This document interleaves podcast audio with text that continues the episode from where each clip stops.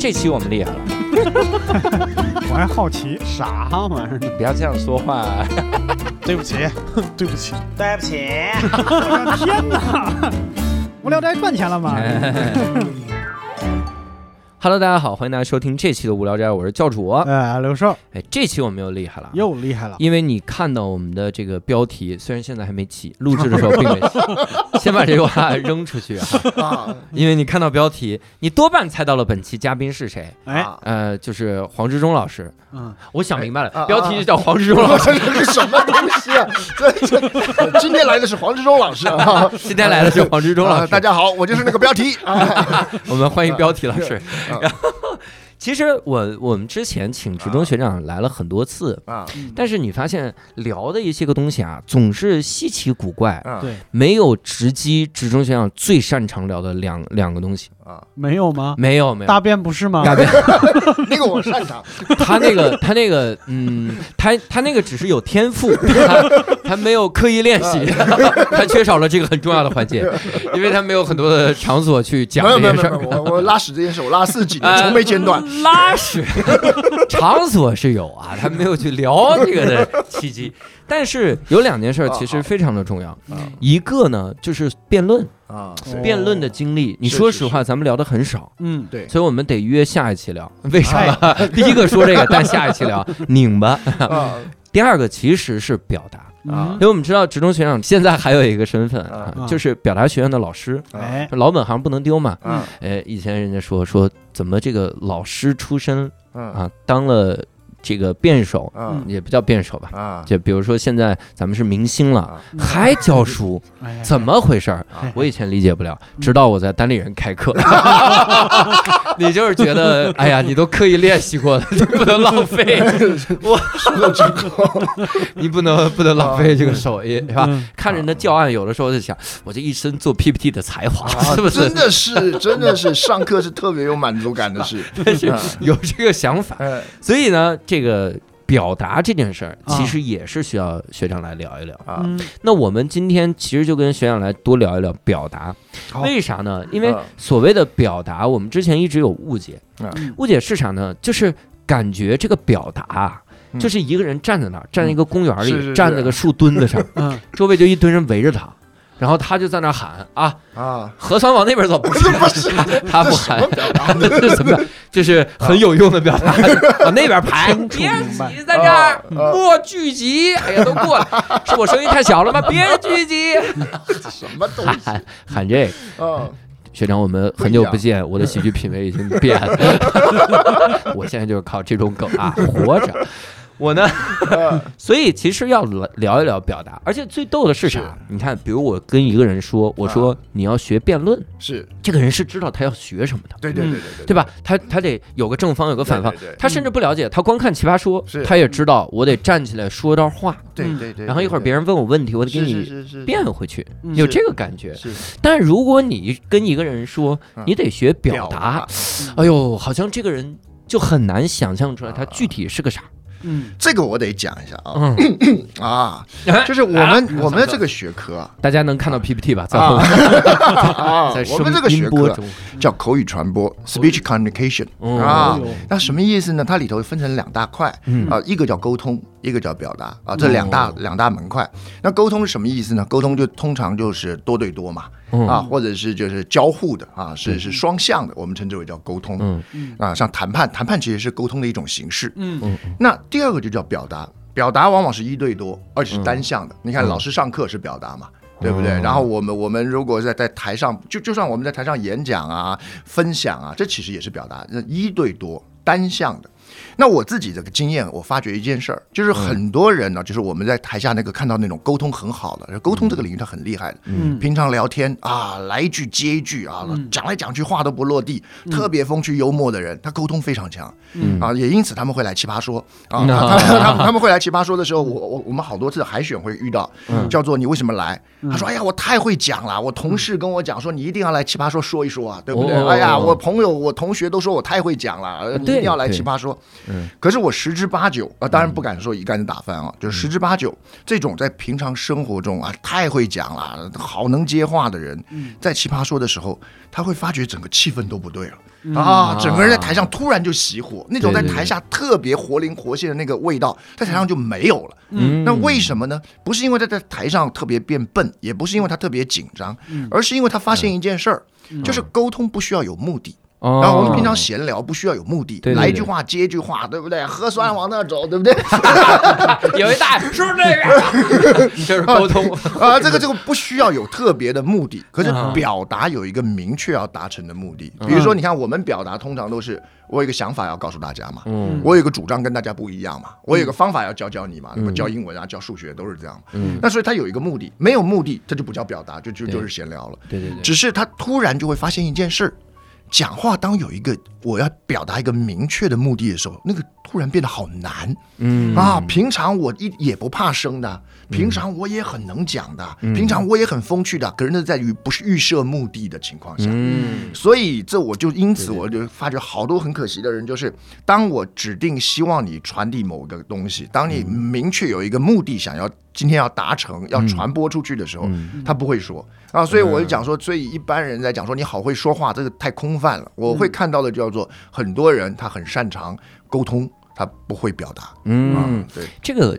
感觉跟很多想上脱口秀舞台的人一个想法，对对，就说我朋友老逗了，都说我。对，对对对对，他们真的，我每次吃饭他们都吃不进去饭，对对对都笑起来了，是是是，然后一上台就冷，对，嗯。没错，那真的是因为你脱口秀嗯上去，其实你也有一个一个目的或一个点子要传达给大家嘛，，而而且最重要的是底下的观众他会预设你有一个目的，对，他要来逗我笑对对对对对对对，尤其是这种啊，就是平常这种互动型的都很嗯轻松，你别人不跟你互动，别人只单光听的时候，哇塞，那个压力全来。嗯。我以前我自己当当老师的时候，我相信大家以前当老师一定也有这种经验，嗯。就是班上有那种同学，底下私底下跟同学讲讲讲讲的好开心，你说哎，那你就讲什么？上来讲给大家听啊，嗯。然后就不敢讲啊，上来。哎老师这个应该跟跟他表达能力没不不不不不，关系吧？我没有不是，他就上来以后他就特别紧张。我以前会取笑这个同学，跟他们开玩笑，我说你们这跟秦舞阳一样。哦你知道什么叫秦舞阳？就是荆轲的那个跟班嘛，对不对？嗯荆轲刺秦王的时候找了秦舞阳，哎，当年找秦舞阳，秦舞阳也够牛逼的，对不对？那个史记上写秦舞阳年十三杀人，对不对？人不敢武士，就是十三岁就宰过人，然后人家都不敢跟他对视。嗯这么悍的一个人啊，来，你跟我去刺秦王，就到了那边吓得要死，对不对？那史书上写的就是就就手软脚软的，史书上没这样写啊。手软脚软，然后就是就就就是面如灰色，然后土土色，然后就跪在那边，然后最后荆轲都都在上面跟秦王那边绕住了，啊。他还趴在底下动也不敢动。哎。嗯。我说啊，你们上我你们就是我以前口传系的同学嘛，我就说嘛，就是你们上课的像这种同学，你们就是秦舞阳，嗯。台下讲很勇敢啊，老师在上课，这我才不管他，我要跟你讲个悄悄话啊啊，然后呢，哎上来讲两句，讲不了啊，你看你这要你刺秦王的时候你就不敢啊，所以我说这就太可惜了，我生活中看到好多秦舞阳，对，我我 我反而觉得一个人在底下说的很兴起，老师说你说什么？你上来说，上来也说的很兴起，那这这个人智商是有问题？听不懂讽刺，这个这人这也是也有道理。不过在我们口语传播系里面，如果他真的上来讲的很有趣，我是很乐意听的。哦啊。呃，别的课不敢讲啊。我我想到这种所谓的就是站上台那种表达，要组织语言的时候，我觉得最难熬的可能是啥？可能在于就没有人给你话头。是嗯。你比如说一个人，他在生活中他很擅长那种，你给我一个话头，哎，我利用你一个信息嗯聊两句，对是的。对。对你你一个字不给我下一句说什么，这个就就压力就大。是是是，尤其是我，你知道，我以前我在学，就是因为我以前一开始的时候是接触辩论嘛，嗯那你看学校都是这样的，就是他看你参加辩论比赛啊，拿了奖，然后就会有老师说你口才这么好，对不对？那既然能辩论，那不如你来演讲嗯啊。那那时候我就也就被叫去参加过一些演讲比赛，我才发现是这样，就是。我们其实传统中学校教人说话的这门课，它其实本身的设计是非常有问题的。哦就是它它其实是没有，我们是没有，就是在我们就是就华人世界社会里头啊，是没有说话课这个概念的。嗯那你有你知道我们的说话课都怪，比如说我那时候去参加那个演讲比赛的时候，我们第一天在练什么？就在练大家好啊！你上台要问好，老师、各位同学、各位评审，大家好。那个大家好叫大家好啊，它叫做三一二，它的音调起伏嘛。大家好，大家好，那边练一个下午。啊，我就我我我我那时候年纪轻，就乖乖那边练一下午。嗯啊，可是后来我也怀疑啊，我花这时间练这干嘛呢？嗯，我这一辈子除了参加这个演讲比赛之外，我练这个大家好，我什么时候就说，哎，各位这个无聊斋的朋友们啊，大家好啊，就练这干嘛？这段我给你剪了开头，让大家看看成果啊。然后我那时候教我辩论的那个老师就很生气，他说：“你的学辩论的人去学什么演讲啊？辩论是要用大脑的。”啊，演讲不用大脑，演讲只要小脑跟眼脑啊，小脑管呼吸，眼脑管平衡，那你能够站着就就就就就能够讲了。老师，所以因为什么呢？因为他们那个时候的演讲的风格啊，其实是跟表演很像。嗯啊，他他我那时候还听过有老师讲，演讲演讲演在讲的前面 啊，是这么讲 啊。所以呢，你上台真的就是上来要他有有一个七步诀啊，上来有七七个就是走，因为你从。台下 啊，就是台的边边，走到台的中间，差不多是七步。好，在这七步当中，你会抓那个节奏啊，然后什么时候走到第几步的时候，还要啊看一下那个什么啊，你的对手啊，走到第几步的时候望一下老师，点点头，走到中间一个转身啊，各位老师，各位同学。大家好。啊，类似像这个样子，学的是京剧。啊，对对对，这基本上只是我跟你讲，一般而言学的一点用处都没有，因为大多数的时候场地大小不规范，那七步不一定走到正中间，走走到这儿，大家好，同学你对着麦克风说，对不起对不起，再往前往前走几步，然后然后你然后就是说那个时候我们用我们现在的讲法，就叫教外功。就是我们有内功跟外功嘛，他全部都教表达这个外在的东西。嗯，然后你有看过我们那个时候的演讲稿吗？就是我们那个时候的那时候，他们就是由于是要演，所以你的讲稿上它会有大量的附注。那个附注就是你讲到这里的时候，你手要怎么做，眼睛要怎么做，人要怎么做啊？你知道我们那时候台湾嘛啊，台湾那个年代的教育，我们常常在演讲当中会提到国父孙中山先生 啊，对不对？为什么要提到孙中山先生？有伟人嘛，你提了以后，全场的呃神情一肃穆，对不对？好像就可以集中注意力啊，就是用现在讲法，就蹭孙中山流量，流量。所以我们常常会讲孙中山先生啊。那可是说，万一你的讲稿讲的什么，我我我我的童年，对。不对？那就也可以蹭孙来，也可以对，就 讲讲讲孙先生童年啊 啊，就是我们就会讲啊，国父七岁的时候啊，怎么在就是课本上有这一段嘛？国父七岁的时候在乡里间听人讲太平天国义士，心中燃起了革命的种子啊，类似这个样子。讲到这一段的时候，你的讲稿旁边会有附注。嗯，国父七岁的时候的时候，右手。平放胸前，五指伸开，缓缓移动，做抚摸幼童状啊！意思就是你在摸国父的脑袋啊。国父七岁的时候啊，七岁就是啊，你的手在前面好像摸他脑袋啊，然后说什么开创更美好的明天的时候，旁边就有一个附注，叫做讲到这里的时候怎么样？右脚踏前一步，时钟两指并拢，我凭空虚点一下。开创更美好的明天 啊啊！这个这个很难用声音完全表达出来啊，可是配合手势啊啊！哎，有奇效，因为的确你这样一下的时候，对不对啊？当时老师就觉得哎厉害，这个加分啊，有眼啊！怎么是那个培训班老师在给他打分吗？哎，这个点记住了。对对对，所以。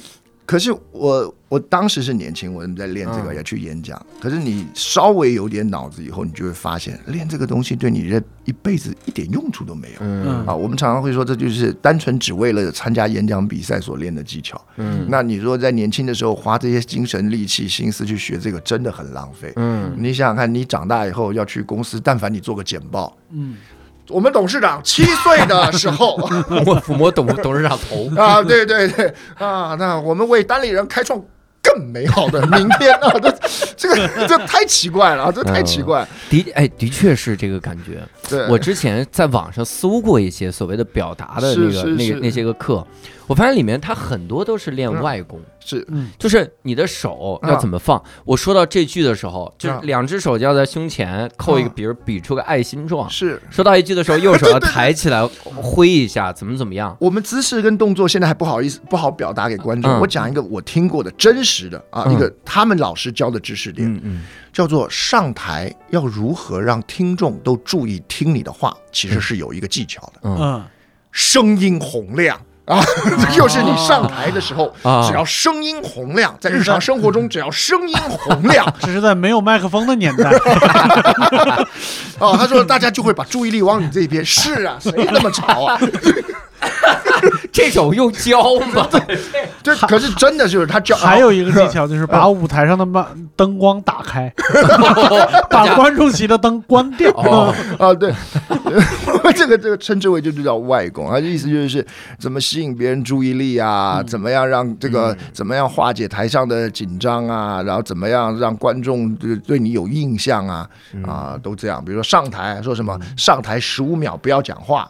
啊。啊，对，你也听过类似的嘛？嗯啊，就是我我的确我我相信十五秒不讲话，的确会有人检查一下 麦克风是不是有问题啊一。检查你突然说话，吓他一跳。对，还是可是前面声音小，后面声音大，对，对对？对对对对对对对对对，那我我我不是说这些外功没有用，嗯可是我的意思是哦，你看我自己在教表达的时候，我们常会跟同学传达一个很重要的观念，就是表达我们到底在教什么嗯啊，就是这也是为什么我就跟教主提过嘛，我我不喜欢口才这个词。嗯。然后，很多人说哎你口才好好啊，黄老师我听过你演讲，你口才真棒啊，我听的时候我当然会谢谢，可是我心里其实是不开心的，嗯。为什么？因为我们当我们讲一个人口才好的时候是什么意思？嗯，就是说，比如说你这个人有看法嘛，有见解嘛，嗯。你讲话有逻辑嘛，对。对吧？嗯有组织嘛，嗯。啊，你讲话的时候很能拉近距离，让我很能够这个有有临场感嘛。嗯请问刚才哪一个能力跟你的嘴巴有关？啊那明明都是你的脑子的问题嘛！我有看法、有见解，讲话有逻辑、有组织，是我脑子好。然后你说 你口才好，这太太不公平了，对吧？你不会夸 J.K. 罗琳说哇，罗琳小姐，你写了那么多本《哈利波特》，你手才真好啊！你这个手怎么练的？A B C D 写起来不带重样啊！那罗罗琳也会骂嘛？什么我手才好，你才手才好，你全家手才都好。我光《哈利波特》哈里里面 R 就重样了，你还说我没重样？对，倪匡倪匡说自己是嗯，中国有史以来写汉字最多的人，哦，手才好，呃这是真的手才好。才好。是我我我是我有一个感同身受的点是什么？以前有一个人他说教主你的专场真厉害，嗯嗯。我讲讲一个小时那种段子的专场，嗯。他夸我的点啊，嗯。真的就感觉是夸口才这种，就说。你竟然一直不喝水，我这个我跟我段子一毛钱关系都没有，有有有，我上课的时候也有同学夸，是吧？他可是他夸的不一样，啊。他说老师你喝了这么多水，居然没去上厕所。哎哎呀，黄老师，你的膀胱真好。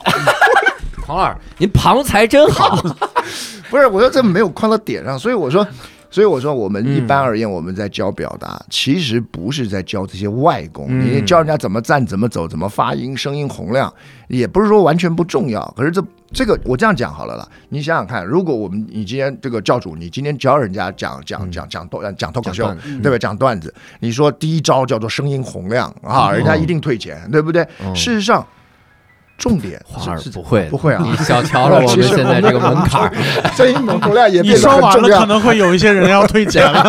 大家记笔记，对不对？声音洪亮是得洪亮，你的不洪亮能行吗？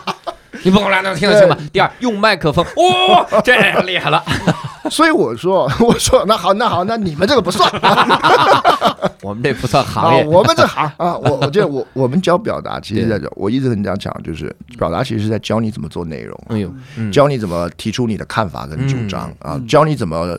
就是整理你的逻辑啊，建立你的你的内在逻辑，让你讲话的时候可以尽量少的去依赖你的稿子，嗯。啊，就是因为很多人要用稿子嘛。那我我我自己那个上台，我基本上都不太用稿子。我我有时候我状况最好的时候，我上奇葩说都不打稿。对哦对，那那是因为状况真好 啊啊！可是可是主要的原因是因为不是因为我们有有有什么了不起的地方，是因为我觉得稿子啊是靠记忆力。嗯。那可是呢，如果你能理解你要表达的东西，你其实靠理解力，嗯。就是其实你理解了这件事情，其实你讲的时候不用逐字逐句的背那个啊，稿子。对对对。对，嗯我一直很鼓励，就是用理解力取代你的记忆力。哦，对，因为你想想看，如果连主持人，呃，如果连上台讲话的那个人都得靠记忆力才能记住他要讲什么，嗯，那观众记得住吗？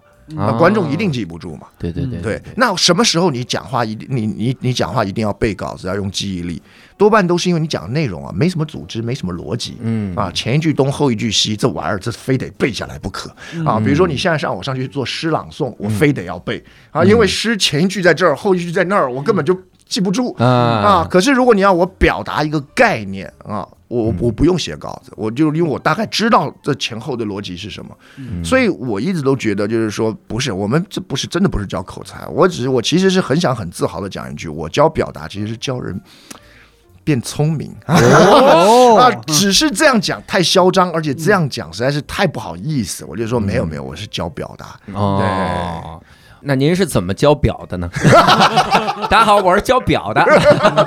哦，教答的，我我我其实特想问学长，你嗯。你从小都是特擅长表达那种吗？因为我我觉得我以前讲课的时候有一个问题，嗯。就是我在新东方啊，嗯。我是努力变幽默的，啊。而且我是努力讲好课的。嗯。但大家一听我讲完课，就会给我归到天赋上，这事让我特生气，哎，真的是真的是，我我我也很同意这一点。是吧？对嗯，就因为我也听过很多人讲幽默是天赋啊，嗯，其实我不那么觉得。对。就当然我你说极端状况我不敢讲啊，嗯。可是我至少在我经历过的范围也也没这么觉得。我也不觉得表达是天赋。嗯。我以前念大学的时候有一个老师啊，叫马国光，哦，他讲过有一句话很有意思，嗯。他说别人喜欢夸你是天才，因为夸你是天才，他就不用努力了嗯啊，对不对？因为你他是给自己推卸责任。对对，因为哦你为什么这样？你有天赋嘛？哇，黄老师你太有天分了。嗯那你既然是个天才，那我就不用努力了。我们的差距不是我努力得来的啊啊。可是不是了，我我别的我不敢讲。我我说表达这个这个部分哦，嗯我我我之前也在教主节目中我们有聊过嘛。嗯我小时候是很强的社交障碍。嗯我你如果说这个叫做表达有天赋，我不知道什么叫做没有天赋了。嗯，对，那像幽默感，我相信也是教主，你可能你有那么一点点天赋，可是我相信绝大多数我们展现的其实是后天训练的结果。对我对我印象非常深，我小时候。呃，我就是黄老师说是。那个，在底下说特 特上台完犊子。嗯，我第一次去班班会，当时我们开班会，小呃，那是我几几年级，可能四五年级。是嗯，然后我们第一次开班会课的时候，嗯老师就说让那个你们上来说一下新学期的学习规划，嗯嗯好学生要怎么办，是。差生要怎么嗯，办？是。是是。然后就让我也上台，啊，我我因为我当时是好学生嘛，然后让一差学生上台，嗯，我人差学生说的可好了，但是我估计他是写检查写特别多，写流畅了，就背一遍就行。嗯。说可好了，就是特别通顺。嗯我呀，我当时真的感觉我要死了，嗯我就是在把一些个词儿来回的绕。啊我说的都是很短的句子，叫好生一定要多带差生，呃，差生要向好生看齐，真的就是这种句子。啊说完了几乎就没人理你这了吧？以后都崩溃了，你知道吧？当然，这个内容也有问题，内容内容就是太太不考虑交朋友这件事儿，价值观偏差，这价值观偏差非常大，人家脑子有问题，是是，可见不能靠记忆力吧，得靠情商力。嗯当然我我真的就特别差劲，嗯包括我每次。上台要即兴说个什么，嗯。有的时候你连情绪都控制不了，有的时候面部是不会控制不住的抽搐的，嗯。就那种。嗯。然后这种情况下，我在新东方讲课讲好了，嗯，他们说你看教主是有语言天赋的，我说你这我啊，那我这几年 干嘛呢？我这么多年，我这就真的很崩溃。教主那个不叫有语言天赋，那叫有语言需求。语言需求，这个说的特别好，这个说的特别好。我跟你讲，我非常认同这件事。嗯嗯人家说问我，人家常常要我开书单，或者说，哎呀，黄老师什么东西可不可以推荐一下？嗯我常常说没有没有，你还没有到达学习真正的阶段。哦什么叫学习真正好的阶段？叫书到用时方恨少。哦这个这句话本来是个骂人的话，嗯对不对？对可是我把它稍微调整一下，我认为是这样：你要主动去创造那个方恨少的阶段。哦啊，就是因为你到我你想嘛，你再怎么不不不认真念书，你考前突然拿到了一本答案，你背不背啊？你一定背啊！你一定超级喜欢的，把它背 A B B D A A A A C B B D，还能倒背如流？不用啊，答案不用倒背如流。我到时候答卷的时候，从最后一个字开始写。为什么呀？为什么？就是我认为是这样，就是就是我我们平常在上课，他们同学的那个念，我觉得念的书或者是你学的东西，它的本身的价值其实没有大家想象的，就是。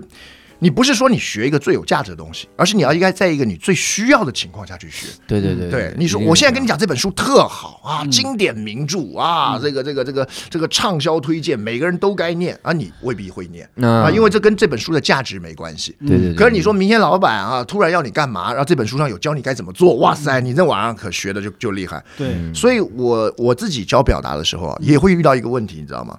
很多朋友会讲说，黄老师，你教演讲教表达。可是我生活中，我的工作中根本就没有什么表达的需求，也没有演讲的需求，嗯，对不对？我平常也不像你一样要上台，也不像你一样要去这个无聊斋去录节目。怎么我在旁边呢？他还顺便指着我，对对对对，为什么？啊，对对，顺手啊，咱们一起聊的当时，对对对，也不像教主那样要去无聊斋录节目啊。那这个，那我为什么要学表达呢？啊？这时候我就觉得很有趣，因为我听过一个类似的说法，嗯，叫做教主，你以前教过英文嘛？对，我问同学会这样讲，嗯，叫做我为什么要学英文？我生活中又没有英文的需求，我又不认识外国朋友，我也不看原文书，对不对？我的工作上也用不到英文，我为什么要学英文？对对对对对，我说大哥，你把因果讲反了啊，对不对？学英学英文不是满足你现在的需求，是满足你未来的需求。你说你为什么没有外国朋友啊？是因为你英文不好，你当然没有外国朋友，交不到的，对不对？你为什么不看原文书？你英文不好，你自然就不看原文书。你工作上为什么不需要英文？你英文不好，你怎么会找个需要英文的工作？对对，所以如果你因为现在的条件觉得我不用学英文，那太可惜了。因为英文创造的本来就是你未来的需求，你以后就可以交交外国朋友嘛，你就可以看看这个人家还没翻译的美剧嘛，对不对？你就可以直接这个去找。有英文的工作嘛？对，表达也是这样的。嗯，对。那你你为什么说你生活中没有表达的场景或空间或机会？很大的原因是因为你不会表达，你就避开了嘛。嗯，你找工作就找一个不用上台的工作嘛。对，让你分组分分任务的时候，你就找一个不用去报告的任务嘛。嗯，这其实是很可惜的，这很可惜的。那很少有人会反过来叫做啊，那我要主动，就是你懂？那很多人都在这种环境下活了可能十几年，对不对？嗯，然后明天突然。老板叫你上台要讲的东西，哇，打破了你之前啊那个美好的、干净的那个环境，然后这个时候你觉得啊，糟糕了，糟糕了，连夜辞职，太可惜了。所以我的意思就是，我自己认识的相反的，就是那种嗯会表达的人，嗯，他们是怎样？他们是生活中没有表达的场景，嗯，他都会创造表达的场景。对对，对我那时候我有一个学弟，他叫张哲耀。他他他这个学弟跟我个性是一样，跟如今的个性也是一样，就平常超级闷，都不讲话，打辩论很厉害。嗯，平常超级闷不讲话。然后那时候他来北京工作，后来他要回台湾的时候，那就我们给他办一个欢送嘛，对不对？然后他上来跟大家讲。啊，其实我本来只是想着叫他切个蛋糕就结束了，特别说话。他上来跟大家讲说，呃，那我要走之前，我我想请大家给我个十五分钟啊，给我个五分钟，我有些话啊跟大家分享一下。他就用的五分钟，其实后来他讲了十五分钟啊，不过我没跟他计较。就是他去分享他在北京工作这段期间的点点滴滴，他的心得，他就觉得在这份工作当当中他学到什么，以及他有什么东西，如果以后有新人要来接他这个工作的时候，他想跟人分享，想要给他做提醒的，讲的非常好。然后我后来还跟他讲说，你这个这个有没有有没有稿子啊？对不对？如果你那个有稿子有素材的话，他我们留下来，我我到时候要给其他的同事看。嗯，这是一个非常非常加分的点。可是如果他没有这个表。达的话，他对他而言，那就是吃完蛋糕他就走了嘛。嗯对，所以我很同意，书到用时方恨少。对，而且而且我我之前就是听那个东东锵的广告课的时候，他有一个说法，我很我很赞同。嗯，他说广告最根本的目的是，其实广告也是一种表达，是它就是带目的的表达，那个目的其实就是改变你的行为或者是想法。是的，那我们生活中有多少需要改变？别人的行为和想法的时候呢，几乎是你说的每一句话。对，没错。那其实呢，你是你不是说你没有表达的场景，而是你从来都没用没用过这个东西，是的，是的，造成你现在这个样子。我最简单的说，今天中午我想吃面条，教主想吃米饭，啊，我怎么说服他？是就各点各的呗，有什么好说服？你神经病，你 莫名其妙的需求。今天中午教主一起要吃饭，对，教主想吃面条，我想让教主吃米饭。我想，我想吃他那碗面条。你们改成中餐跟西餐嘛？赵主想吃中餐，我想去那家吃西餐会好一点。咱俩吃两顿呗，咱都点了吧。不过这个是没错了。对，其实就是人的每一句话都有一点点目的性在里面。是的，是的，就是那时候我记得美国有个教育家叫杜威嘛，他讲过一句名言，他说这世界上啊只有两个方法可以改变别人的行为，嗯，一个是暴力，一个是思想。对。对，那这个世界上也只有两个方法可以改变人的思想，啊，一个是靠教育，啊，那第二个呢？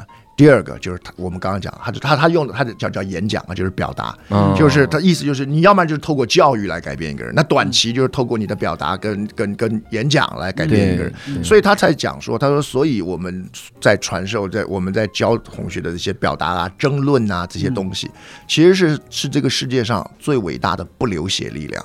因为如果你不靠这个玩意儿，你就只好靠暴力了。嗯，对，因为不然你没别的方法来改变那个人的行为了。嗯，对，所以这还蛮蛮蛮蛮了不起的。嗯，我我想到了刚才学长说这个，就为了未来的需求，我有一个非常深的这个感触。首先就是表达方面啊，表达方面，我记得我很早很早很早很早以前就是。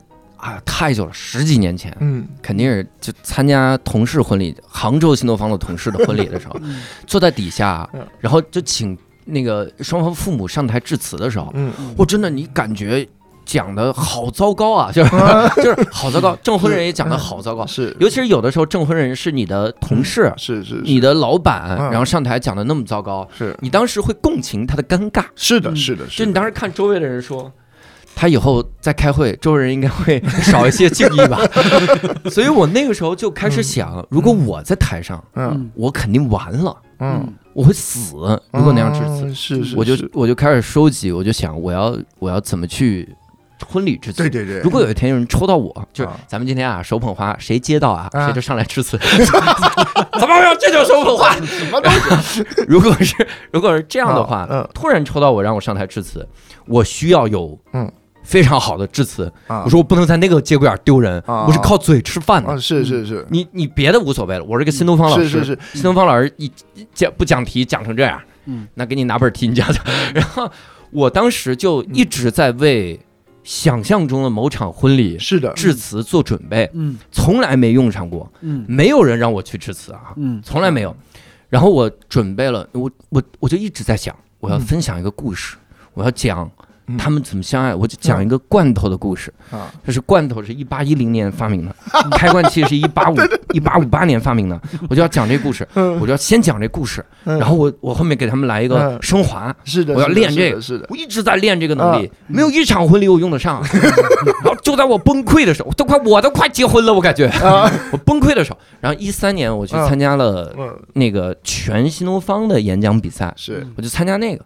有个即兴演讲的环节，是。我哥们儿从来没即兴演讲过，是是是。然后，但是我忽然一想，哥们儿练的就是即兴演讲，我练了三年啊！是啊是啊是。我当时上台的时候，我从我从主持人那儿接过话筒的时候，我都想说谢谢司仪。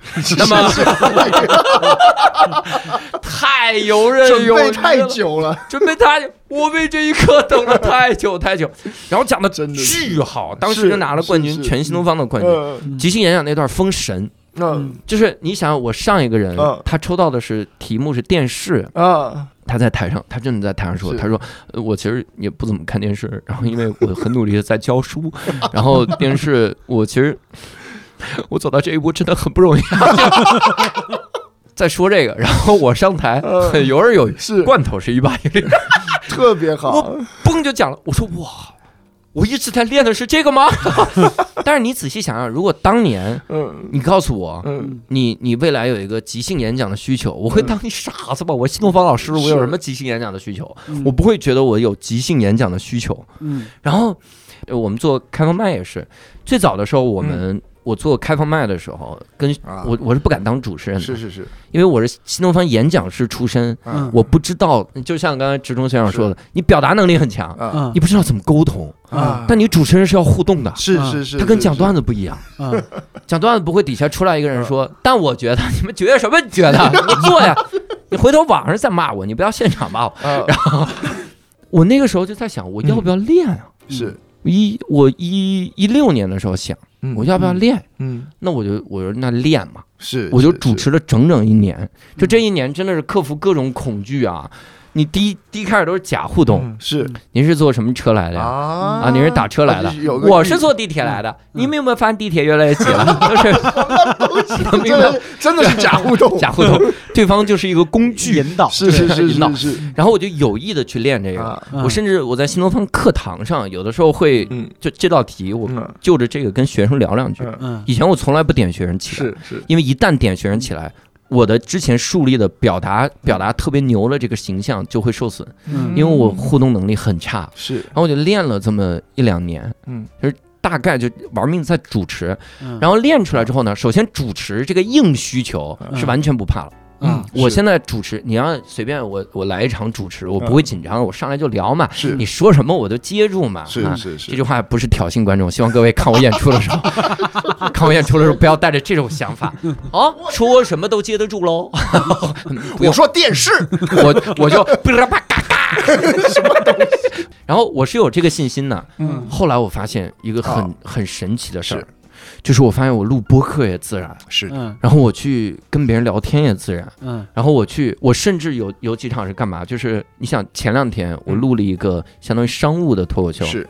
商务脱口秀底下的观众呢是假观众，是诶算是假观，众对，这就是他们的可能他们的工作人员或者是怎么样，对对对他坐在那儿，他们有一个最大的问题就在于，嗯他是需要补录镜头的，相同的东西讲两遍，你隔一礼拜我觉得还行，现场能行吗？太辛苦我当时就做了一个决定，我说我跟他们即兴聊好了，了我就聊，我也不跟你互动，不是问你问题，我就真的即兴聊，是是是，我就利用了一些东，嗯。我就聊了一些我我我之前去、嗯。去给群演讲段子的一些个事儿，是是，哇，逗到他们就笑的不行，那段剪出来都会很尴尬，为啥？嗯。因为我商务脱口秀没那么好笑，但拍观众镜头的时候呢，特别好笑，就会让大家觉得他们至有于吗那？至于有那么好笑吗？这太厉害，这个就很尴尬。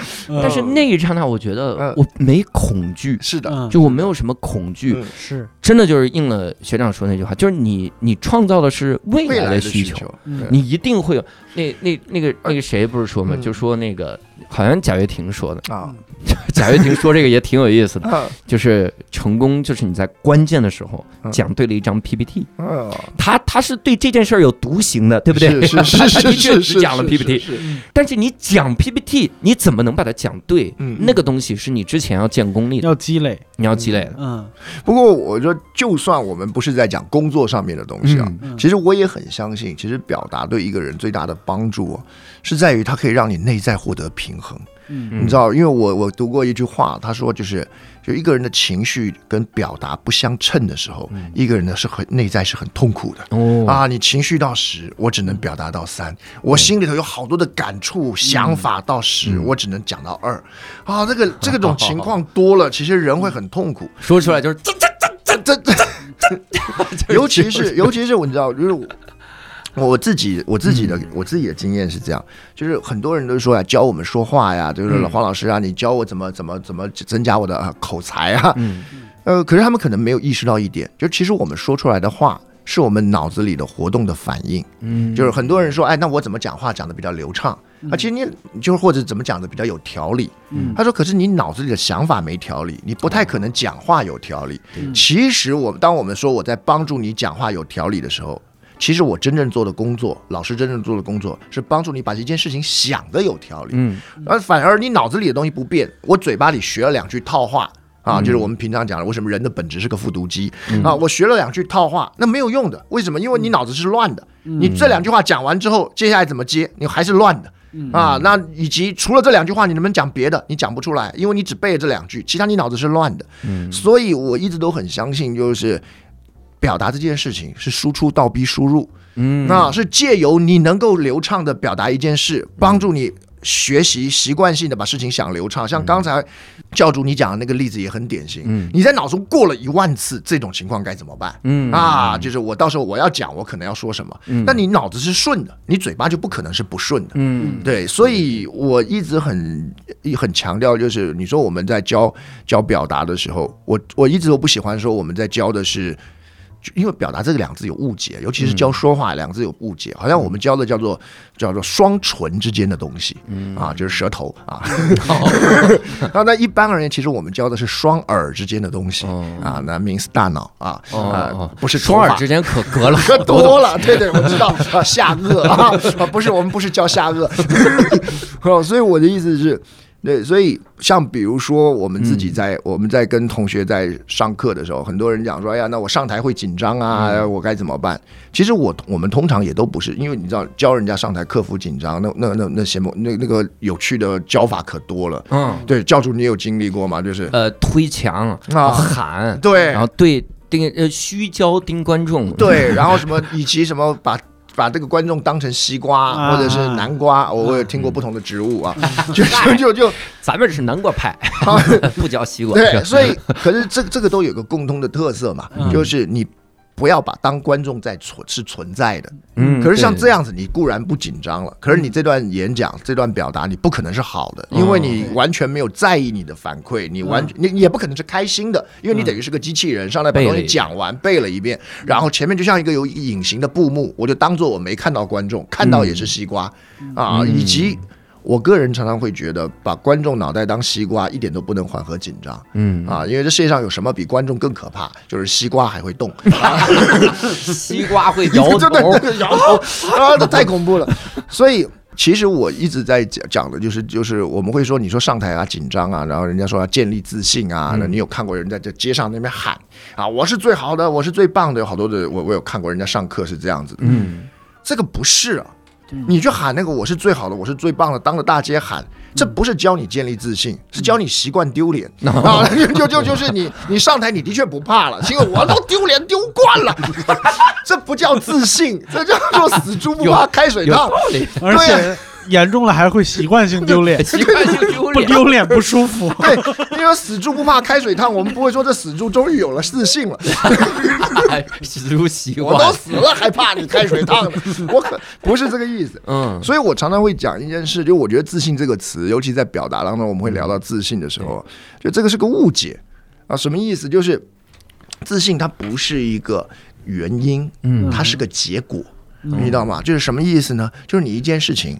你干好了，你就有一点自信。嗯，你下一次还能干好，你自信就增加。你常常能干好，你就很有自信。嗯，这世界上根本不存在一个没有自信的人。你说，如果今天有一个人跑过来说：“哎，教主，我这个人没有自信。”那你问他说：“那你喝水不呛到有没有自信？”那他有自信嘛？他再怎么没，那你怎么会说你没自信呢？对不对？因为因为你平常喝水没被呛到嘛。对他即使经常呛到，他也会说有自信，这才是真正的自信。对，可是他的所以一件事情，所以理论上，你说你要上台或者是你要表达，你要有自信，该怎么办？我教你一个方法，让你上台能够表达的比较好。哎，那你现在自信就多了一点儿。哦，那你常常这么做，你自信就会越来越多。对对对，而不是说等你有了自信，你再上台，对不对？那更不是。更不是教你怎么有自信啊！因为你很多人就说，那我教你有自信，教你怎么培训你的自信，建立你的自信，让你成为一个有自信的人。神经病，我啥事都没干成啊！我现在有个自信，不知道在自信什么。嗯，那为什么教自信的人多呢？原因是因为我要教你个方法，让你在台上就有一点好一点的表现，这个很扎实。嗯，而且这个。可以被考核，嗯啊，这个不容易。可是我要教你变成一个有自信的人，这玩意儿没得考核，推墙就行。对对，就跟你说，哎呀，教练，我上了这么久的资讯培训班，我觉得我自信还差那么一点儿啊，推墙推的不够。对呀，就是不够力啊。那那那你大声的喊出来，我是最好的啊！把下边西瓜想成红瓤的，这看得出来吗？对，我说那那这个就没得检验，这没得检验。所以呢，就是我，所以我很讨厌，就是你去学，就是学表达的时候，人家教授我来教你怎么建立自信，我觉得那完全骗人的。嗯，对，就是教，应该是教他几个步骤，能够让他上台比上一次好那么一点儿就可以了，那他的自信就会高一点儿。嗯，对，所以我我我常常就是我我我不同意那种就是传统的，因为我这就是我我所讲的，就是传统就是教你，比如说当成西瓜啦，上台我们还说这什么，刚才讲什么这个 V 字形的站姿啊，我我那个念书的时候，人家说简报要学乔布斯。啊，V 字形的站姿，什么叫 V 字形的站姿？就是你手在你的的的的双肩旁边，双肩旁边。就是拉得开一点。啊，感觉就是像一副就是就你把你整个上半身想成一个。V 字形的啊，然后你那个 Z 字形的扫视啊，你那个观众席要扫视，然后呢，所有人都会推崇说乔布斯的简报特别好啊，为什么？就是他就是你仔细看，他就是 V 字形的站姿。这一点我要稍微吐槽一点，嗯。嗯，就是我承认乔布斯的演讲，就是他的简报还不错，嗯，可是。并不如一般人夸的这么神。嗯，他的简他的简报为什么这么流传千古？主要是因为他当时手上拿了台 iPhone，他有个这么牛逼的东西，你要我这个简报怎么失败？你听得懂我的意思吗？就是比如说我今天上来我做个简报，我发明了个长生不老药，你觉得我这个简报能无聊吗？能说是吗？能失败吗？对不对？那乔布斯当年上台那个简报真的很棒啊！就是说你们有什么录影机、什么摄像机，对不对？然后什么什么什么收音机，我现在一台 iPhone 解决啊！你们会死，你也会死，你也会死。现在喝了这个都不死，哇塞！我这还需要口才？但是你举起他的手是举在双肩的旁边吧？V 字形站站姿。对，这时候你这时候你你你你哪重点哪是 V 字形的站姿？重点你你要不要扫视全场都不重要，对不对？我拿了一个长生不老药，所以这就是什么意思？我说内容才是在我的理解里头，内容是重点。对对对，你手上拿的是台 iPhone，基本上所有你这个简报一定是成功的。然后在成功的情况下，人家就会附会说：“哎呀，因为他的衣着简单，永远都是牛仔裤啊，有永远都是黑黑毛衣，风格鲜明啊，风格鲜明。”可是你信不信？如果他当年拿的这个手机烂的跟那个嗯跟个屎一样，对不对？嗯。那他同样 V 字形站姿，同样是 V 字形导致全场，然后人家就说你这个乔布斯眼啊晃啊晃，对不对？是的，眼睛。而且而且大家会发现，乔布斯三分钟说了十六个 Amazing 啊，对对 对，词汇量很少，通常就变成了缺点。对，你拿的是烂手机，它就变缺点；你拿着好手机，什么都变风格，都变特色。这也是我讲的，你知道，很多同学会问我。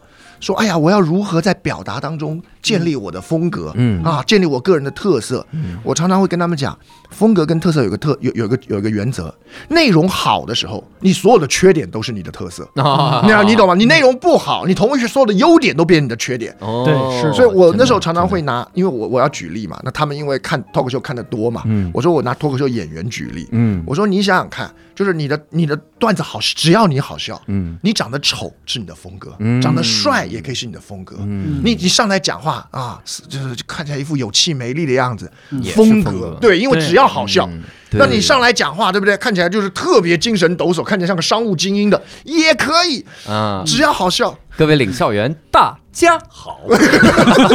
对啊，哇，你好有风格。对，可是你，对你只要好，因为这种东西啊，风格跟特色啊是结果论的了。嗯，你的内容好，你的你手上拿的是个 iPhone，然后你你讲的笑话好，你这个这个段子抖的响了，嗯，一切都是风格。对，那相反的，如果你不好笑，人家就会说，那你怎么长这么丑，也不去就导师导师啊，对不对？那你你你怎么一天到晚就开你那个名字的玩笑啊？这都老梗了，你还在开这。就是你的缺点呢？这是点我的，不是我说，如果不好笑的话，这就是缺点；那如果好笑，这就变成风格，这就是的这样嘛。所以很多人的误解就是在于他花力气在想说我要如何打造自己的风格。可是你想风格，但凡是打造的，不就跟人家一样了吗？对对，每个人都 V 字形手势，哪有风格呢？对，那每个人都是 Z 字形扫视全场，都哪有风格呢？我从偏要我 W 型扫视全场，这头是一直在点。嗯，对，那这样的话。啊！观众里面每一个那个 W 的那个尖儿上的那个观众心理活动是：哎，怎么到我这儿就拐弯了？是我长得丑吗？哎呀，不要多想了。但真的每次都是到我这儿拐弯，真的，所以就。我老实讲了，就是我是我们自己，尤其我们在学校里头，我们是比较在意内容的这一块，而且我也是比较建议，就是我我也是比较喜欢，嗯，就是当我们在学表达的时候，那我们身为老师，我们教他的应该是如何，比如说找出你的素材，嗯。啊，我相信那个这这这个这很多东西都是万法同源嘛，嗯，对，如何找出你的素材，然后如何找到它有价值的那个点啊，如何有逻辑、有组织的去表达，嗯。啊，如何去想到说那别人对我这个。这个这这个内容这段内容会有什么质疑？那我可不可以先预先找补找补啊，打个预防针，然后让它看起来比较更更更更更稳？嗯，那其实这才是我们真正在教表达教的。对，那以及那至于你只要这个地方做好了，那你说我要怎么样吸引观众的注意力？不靠声音洪亮，你靠的是你内容还不错啊！你讲的东西我在意，我想听，那这个我就会觉得相对比较正道一点。嗯，对。那说到内容，我就觉得很多人表达这个纠结在于啥？在于我觉得我我说的内容无聊，嗯，或者我说的内容没逻辑，嗯嗯嗯。你说这个东西，而且有的人他就会想到一个事儿。那我是不是多读书就能提升？哎，我那天真的想想想一个事儿，就是大家每次一一一想努力，想到读书、健身、背单词，就是想这些。我多读书是不是就提升表达力？是是。或这种，那比如那如果无聊又没逻辑，我我讲一句啊，因为因为你刚才教主讲到读书，我我讲这句话的时候，我要小心我的措辞啊，不要被骂。哎呦，我认为读书当然是重要的。嗯，可是我不是很喜欢常常听到有人在教训别人说你这个书就读得不够。我自己在打辩论的时候，我看看很多辩论的裁判会教训台上的选手，嗯，说呀，辩论的胜利就是读书的胜利，你们这个书读的不够。啊，我一直都认为教训别人书读的不够是一种占人便宜的说法。啊，为什么？因为你永远可以这么说。那谁的书读的够了呢？对不对？你你不要说别的，对不对？你就算是孔子，你都说你书读的不够。你会洋文吗？你 秦朝后的文章就没看过了。How are you 啊，孔孔子，对不对？孔夫小史你会背吗？会拼吗？我还不真不。怎么一直死打着英文的？逝者如斯夫，不舍昼夜。翻译成英文给我听听。为什么你说的话要翻译成英文？没有，因为这是孔子的弱点嘛。我的意思是，没有。我的意思是，我认为这是一种占人便宜的说法。就没有人书是读得够的，而且你也永远可以这样教训别人。对。可是大多数的时候，我必须坦白讲，我所看到的这些每一个人，其实我们的书其实都读的。我我这句话也要小心我错字。我觉得读的其实是够了。什么意思呢？就是你但凡受过基本教育啊，甚至你还念过大学，你说你书读的不够，哇塞，那那这不合理了，你知道吧？那而且你每天都有新的经验，你每天都在积累。你说没有，我过了很无聊的一天，那这个也是一个很独特的体验啊！有人像你这么无聊的吗？所以我认为每一个人本来就是一个独一无二的，不断在吸收东西的东西。你说读书才是积累。每一个人都在积累啊！你说我今天我今天在跟朋友聊天，这难道不是积累吗？我今天很无聊的一直刷剧，这也在积累，积累不一样的东西。因为没有一个人可以存在这个世界上却不累积任何东西。嗯，就算是无聊烦闷的感觉，那也是积累，那是一个天天读书的人体验不到的。嗯，对不对？你每天在读书，在进步。你有知道无聊的感觉吗？哎呦啊！你知道毫无意义、像个蛆虫一样的感觉吗？这怎么感觉马上哭出来？对不对啊？这个我有啊！一边讲，双雷 泪痕往下滴。我有啊！啊！所以，我我这是第一个，然后第二个是这样，就是很多人他不太会表达，然后就说你要多积累，这句话听起来逻辑是不对的，你知道吗？就像是一个水壶，它水倒不出来，你说解决的方法就是灌更多的水进去，这两回事嘛。你倒不出水来，然后你说解决方法就是多倒点水进壶里头，那总有一天它能倒出来，这是这是不对的。嗯，输出跟输入是两回事，你懂吗？那是一是你念再多。你仍然不代表你能输出，嗯，因为你卡的是输出的那个端，嗯啊，你说你现在书念的少，你输出不来，可是你也比那个小孩子念的书的多了，嗯，对不对？那你怎么还是输出不不来呢？嗯，可见这是两回事。第二个，很多时候恰恰是你能输出，你才会想输入。我读了一本书，我能够跟人分享，因此呢，我获得读书的乐趣比人家多了好多倍，因此我会想要再看一本新的书。我读了一个笑话，你想，你们也一定也有这种经验，你看了一个笑话很精彩，能分享的时候，你就你就会觉得特别开心，对这个笑话印象会特别深，因为我要去讲这个笑话。如果这个笑话我看完了以后我不能讲。这是个秘密笑话 啊！这永远不能跟人第二个人分享，那你就会觉得地狱笑话 分享会被举报。对，那我这看来干嘛呢？对不对？我看来干嘛都不用那么绝对，你只要跟人分享的时候讲的不好笑，就被举报了。你就发现输出端出了问题。对对对，也是也是，你就意兴阑珊了。有的对，所以其实像比如说我以我为例，我不敢说我是个爱看书的人，嗯，可是认识我的很多人说我书读的多啊。那可是我我我这个这个这个应该这样讲。就是我如果说我念的东西比较多一点，很大的一个部分是因为我有大量能够跟人分享的机会与能力。好，我但凡看到一个什么有趣的，我讲完了可以逗得别人哈哈大笑，或逗得别人哇的时候，你那个成就感超高啊！你下次就会在想，哎，这个也可以讲啊，那个也可以讲。所以我一直都是很主张，就是让输出，就是让输出，让表达成为你生活中带来乐趣、带来动力的一部分。嗯，那很多人。人会想说，哎呀，比如说我，我那时候听过有一个日本的一个一个作家，那是就是写那个被讨厌的勇气啊，就是那个叫做什么健，我忘了啊，嗯，名字有个健字啊，这个字记得 是健康的健啊，阿健 啊。那他那个时候在讲一件事，就人家讲说，哇塞，你身为一个作家，你好有活力，好有干劲啊，对不对？然后你是怎么样培养你的干劲？他说我不培养我的干劲，我我干劲是。就是他说我是因为我每次跟人我我东西写出来跟人访问之后能够跟表达出来的过程让我带来很多的趣味，所以我总是兴致勃勃的做一件有趣的事。嗯，那有趣的事当然是兴致勃勃的去做。嗯，对，那这个这哪是我要去培养的呢？那用我们的讲法就叫做干劲是个结果，它不是个原因，不是我培养了干劲，于是我要去做很多事。而是我这件事我能得反馈，我这件事我我我看了东西，我能够在节目里头跟大家分享，然后收到大家的反馈，然后我很开心，于是我会去继续去做。人都是这样的，你要知道，很多时候小孩子念书跟不念书也是差别在这儿嘛，嗯，对不对？你你想想看，你但凡念书没有得到什么好的反馈，或者第一次考砸了以后，你就你就你或者是一直都没有办法得到正向反馈的时候，你就会避开这一科，你会逃开这一科，嗯。可是但凡你发觉，哎，你考一考，哎，还不错，你学了英文，马上就可以用两句，哎，人家都夸你聪明，你下次就会去注意一个别的单词，下次我要吓你们一跳嘛。Confucius 是怎么拼啊？长 得 类似像这个样子，类似像这样，嗯，对啊。的确是哈，就是你得先有那那些个出口，对，然后你再去想，说我我再读点，对，那个时候反而你就不用推荐书单了，对，因为你发现有什么书你能获得成就感。我我很我很喜欢这个，我认为叫做虹吸现象。你没有看过那种用根水管把那个水槽的水导出来？对，是只要这个水管的水一直往外出，上面就会被吸进去。对对对，对不对？那那相反的，我们看大多数的情况下，就是这个水管不出水。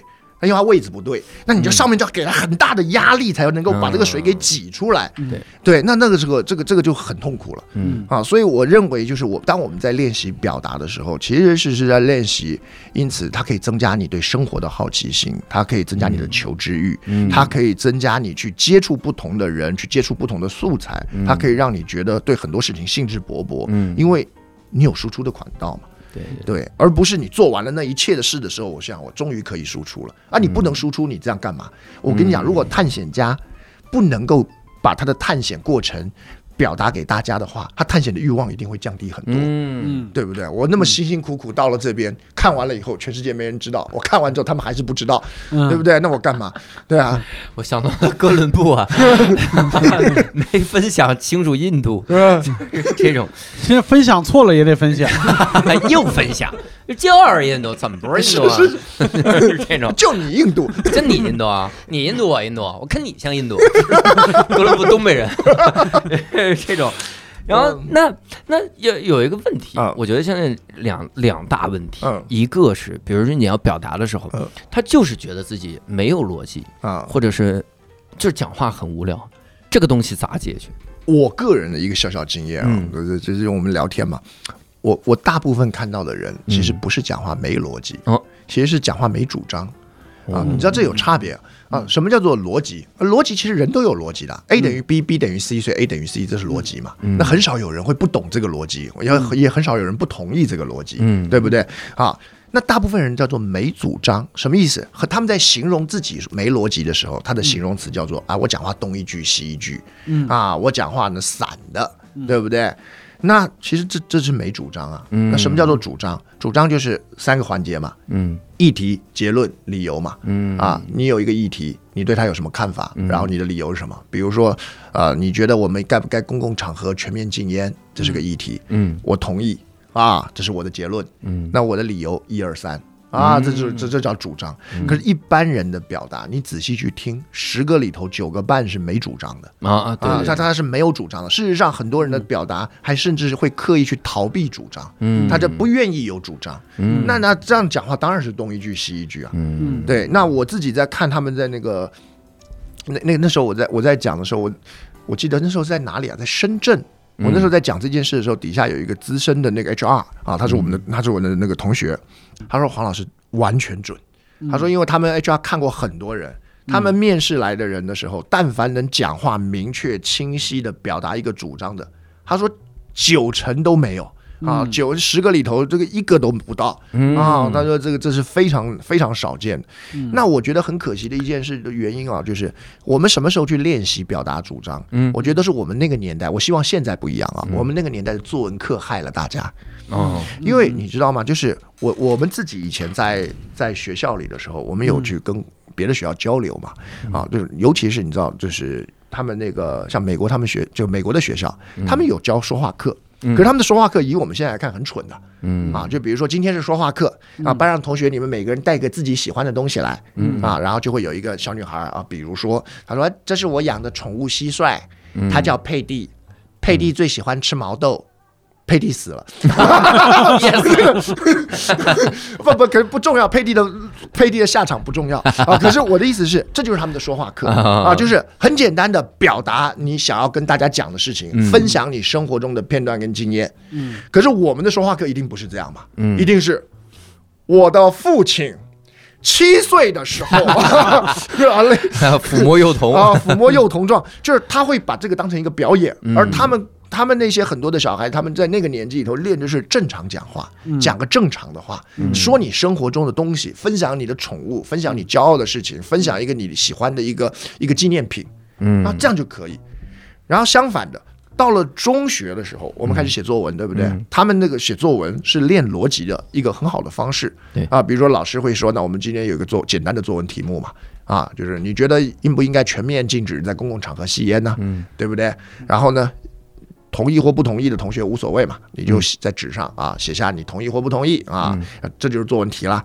然后呢，写下你的理由，五百字到六百字，不用多。嗯，里头甚至不需要你什么名言警句啊、排比啊，也不用什么七岁国父都不用不用不用不用不用放这些有的没有的，也不用放那些形容词啊，什么天苍苍野茫茫啊，不需要，你就写出你的理由。然后老师改的时候就会说啊，这个是个理由，没错。啊，那这个不是理由啊，这个不是，这是你的看法，这是你喜欢或不喜欢，这叫做偏好，这个不叫理由啊。然后这个这个算，这个是理由，然后他就会告诉你哪个是理由，哪个不是理由。嗯，那这就是练习一个人的提出主张嘛，练习一个人变得有逻辑嘛。嗯，那只不过很可惜的是，在这个年代，在这个黄金阶段的时候，我们的作文课，至少在我那个年代的作文课，嗯，我们练的作文课都是，我记得很印象，春天，嗯啊，你想。这是啥？这个这是个抒情文，要不然就是这个记叙文，对不对？那换言之，抒情文跟记叙文都不是需要提出主张的。嗯，我的奶奶，哎，虽然也不错，可是它是不需要有结论跟理由的。我的奶奶，你支持不支持？对 对，我对对，比如说我的奶奶是个慈祥的奶奶，为什么呢？她为什么不是个阴险的奶奶？那你为什么说他慈祥？理由有什么？呃呃，他是瓷做的。对对对，所以我们不会嘛，我们就是慈祥的奶奶，对不对？然后什么这个这个春天是是是这个这个漂漂亮亮的，然后蝴蝶在飞，对不对？那我们那我们没有这没有练习这一点，那很可惜。那所以，我当时我在讲分享的时候，其实也有一些同有有一些当老师的同学，在当中学老师同学，他说啊，现在已经有点慢慢在改了啊，我们也会去问，让小孩子学会写一些论说文啊啊议论文，让他表达主张。我说这是一个很好的现象，因为其实，在那个阶段，你想看我们写。作文目的不是要让你以后成为文学家，是的，对，那目的也不是要让你以后去出书，对，目的就是让你能够有条理的，有见解的啊，把你的看法写出来，因为这个工作中需要，你工作中。这个方案你同不同意？理由有什么？这个能力很重要啊。嗯。相反的，你在工作中你的看法是什么？我觉得这个车长得超慈祥，对对？这个没有必要啊！一看到这辆车，就让我想起我爷爷的那辆车啊，那辆破三轮转啊转，转出了我的整个童年。我要你讲这干嘛？我要你做产品调研，对不对？我就是我们不需要这个，所以可是我们花了好多力气去。专模打造啊，如何排比对仗啊？当然我知道了，考试引导教学嘛，有这个需求，可是会觉得有点可惜，浪费了，就是就就这不是你后来，尤其是你在做事情时候需要的。嗯，结果你小时候写了一堆慈祥的奶奶啊，爷爷的破三轮。啊，非常的诗情画意。长大了以后，现在想请你为我们新出了这辆车啊，做一个简单的这个用户调研。嗯，你你你就不会写，然后你写起来讲起来啊，报告起来，大家说东一句西一句，没逻辑。嗯，那我都觉得是怎么样？就是作文课对不起大家，你知道吗？嗯，对。我觉得这和我们就是做喜剧有一些是暗合的。就比如说脱口秀的时候，我也见过很多人。就是，尤其是以为自己会说脱口秀的人过来跟我讲一个什么东西的时候，一般他的语言逻辑是用一个记叙文的逻辑来跟我讲，就是今天早上起来我怎么怎么样，对对对对对，我去上班去怎么怎么怎么样，就是，就我们做 PPT 的时候有一句行话放在这儿很合适，叫越努力越丑陋。就是这个时候，他修辞方式越多，你越不知道他要讲什么。我懂，我懂啊。然后我我经常就是就说好多遍，我说脱口秀可以是议论文啊。第一句话是我发现什么什么什么东西，然后我觉得这个不好，为什么不好？一二三四五。我们自己在讲表达的时候，也会在讲小孩子讲话常用 A 叫做 and，成年人讲话的时候要记得要学 B。But 或者 because 啊，什么意思？就是小孩子讲话有个特色，他都是然后然后然后。嗯啊，我爸爸呃周末做了什么啊？我爸爸带我去动物园，然后我们看了老虎，然后看了狮子，然后看了大象，然后爸爸给我买了冰淇淋，然后他吃掉了啊。啊，这就是然后 然后然后，对不对？因为对小孩子而言，这叫做事情一件接一件嘛。对，他没有办法去组织这一切，他只是把他看到的东西都记下来，然后中间的串词叫然后嘛。对，那就是我们。俗称的叫 end 嘛，嗯，end end end end，可是我们基本上我们在表达一件事情的时候，我们希望让这个东西有价值，我们希望吸引别人的注意力，我们希望让这个内容能够传递什么，我们通常都是叫做 but 或 because，嗯，对不对？就是爸爸带我去动物园，but 啊，或者是爸爸带我去动物园，because 啊，就是为什么，或者是但是什么。那这个才会让你开始去整理你的逻辑。end 是不需要逻辑的，对对，end 什么都能 end，什么都能 end。对，嗯，我之前了解的就是有一段时间想去参加奇葩说嘛，嗯，想去参加下一届奇葩说，然后 就想总结一下上一季的这个经验啊，经验和教训。然后我其实特别想去表达学院上课，嗯，你知道为啥？就是因为最核心的里面会教一个东西，叫如何反驳别人。如何？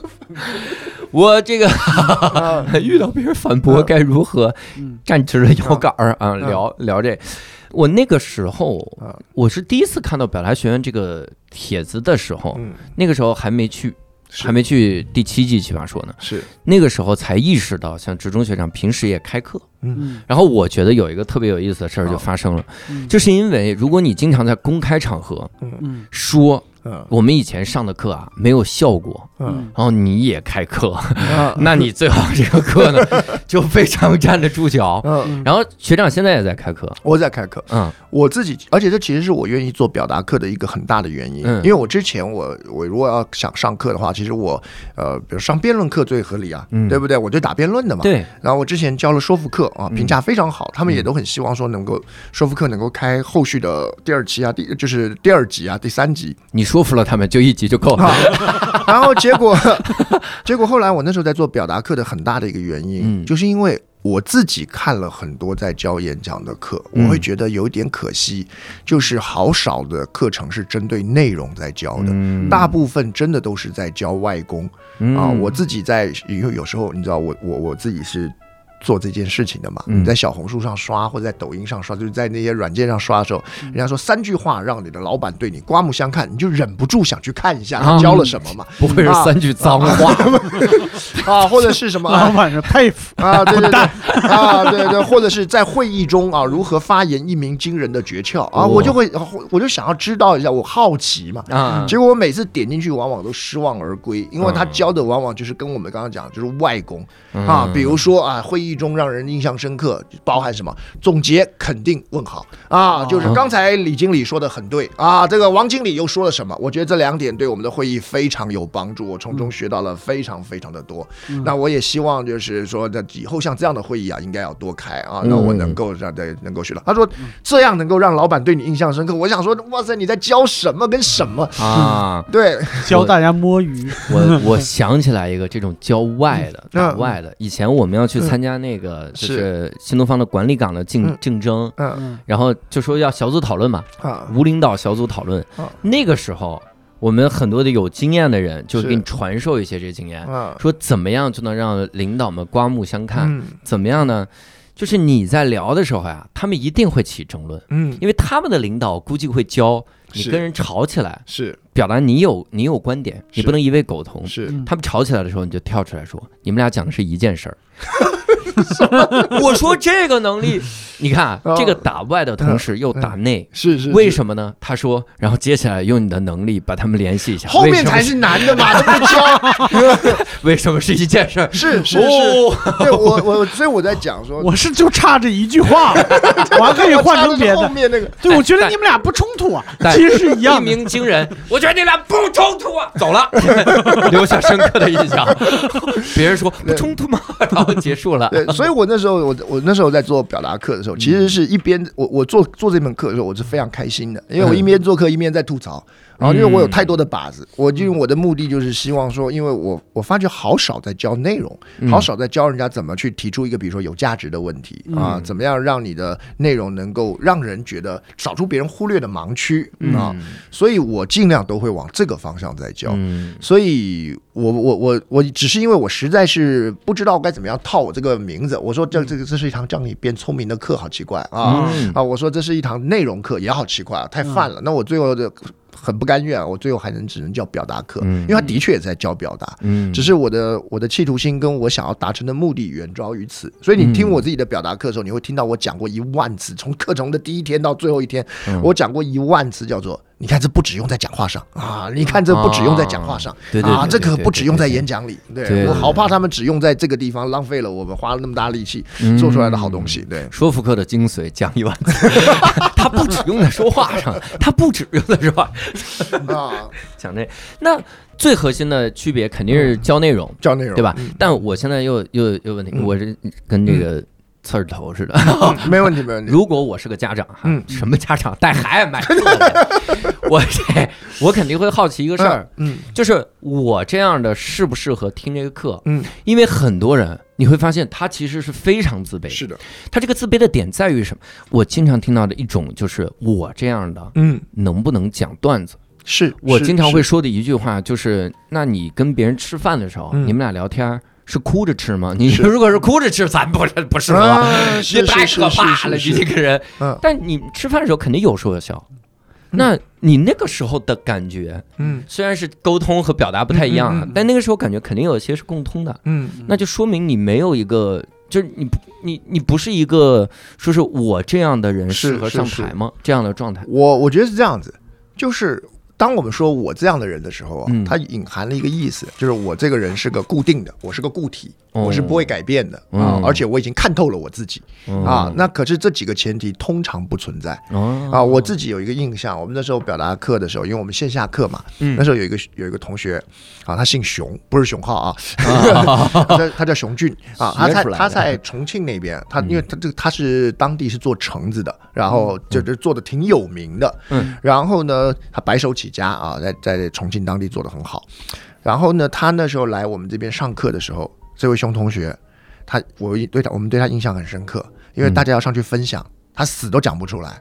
他手上的那个那个写了一个稿子嘛，对不对？被他手这边捏捏捏捏捏的皱了，然后一句都挤不出来。然后最后他讲了一句话，叫做“教练，还是先让别的同学先讲吧。”然后就这样灰溜溜就下来啊，非常可惜。然后呢？后来啊，那个教练在等这个个别的时间，在跟他做做做辅导的时候，就问他，就是因为要逗他讲东西出来嘛，那就是其中跟他聊到了一个话题，就说：“那我我就是你在做橙子的这个，就是种橙子的这个段期间里头，对不对？